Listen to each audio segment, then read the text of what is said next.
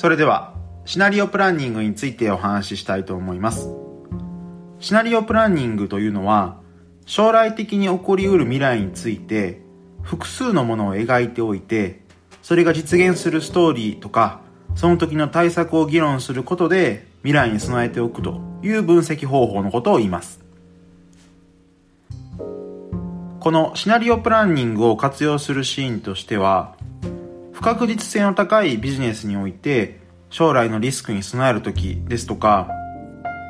起こりうる未来に関する議論を通じてですね、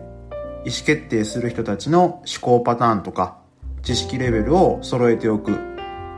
こういった時に活用いただくといいかなと思います。専門家の予想っていうのは往々にして外れることが少なくないかなと思いますが、例えば1970年代の段階で、とある大手コンピューターメーカーの CEO の方はですね、個人が自宅にパソコンを持つ必要はないと発言していましたし、2006年に Apple が iPhone を発売した時には、当時のマイクロソフトの CEO の方はですね、こんなに高いものが売れるわけないというふうにコメントしていました。今となれば、両者とも間違っていたことは明らかなわけですが、各界の権威の人であっても、未来を見通すということは非常に難しいということです。そうした中で、未来を正確に予測することは不可能なのだから、それは諦めてしまって、起こりうる未来を複数想定して、それらに関してあらかじめ議論しておく方が有効だという考え方に基づいたのがシナリオプランニングです。ここで言うシナリオっていうのはですね、通常の脚本とは意味は異なりまして、起こりうる未来を表したストーリーのことです。なので、確率論的な予測とも異なる点には注意していただければと思います。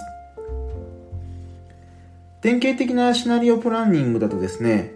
未来について確実に起こるであろうことと、どちらに転ぶかわからない不確実なこと、それらをまず一旦分けます。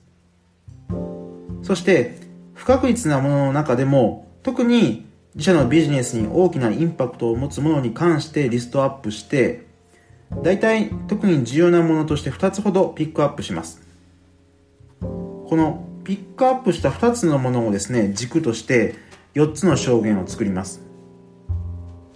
そして、それぞれの証言に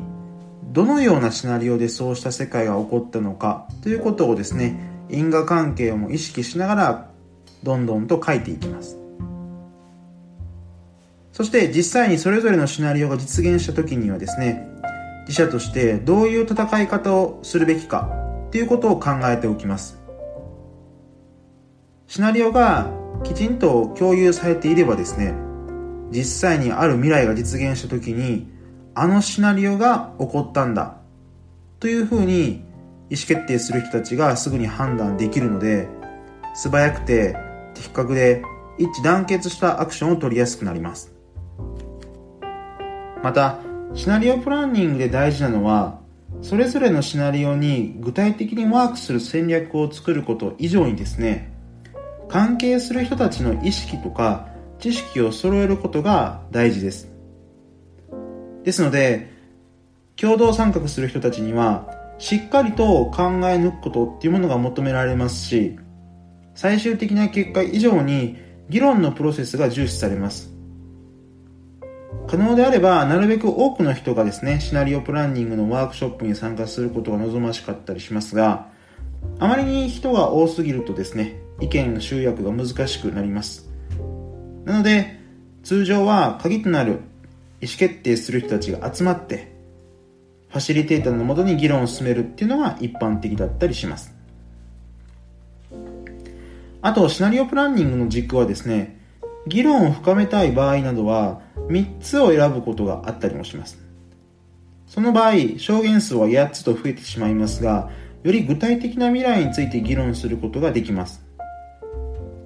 一方で、軸を増やすことには煩雑さが増すという点もありますので、目的を鑑みながらですね、適切な数を設定するといいかなと思います。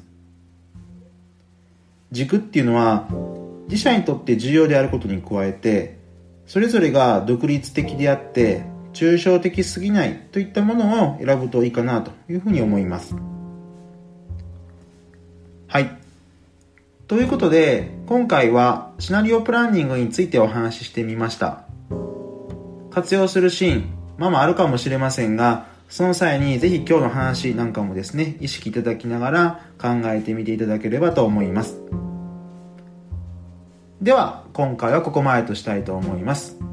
また次回ご期待ください。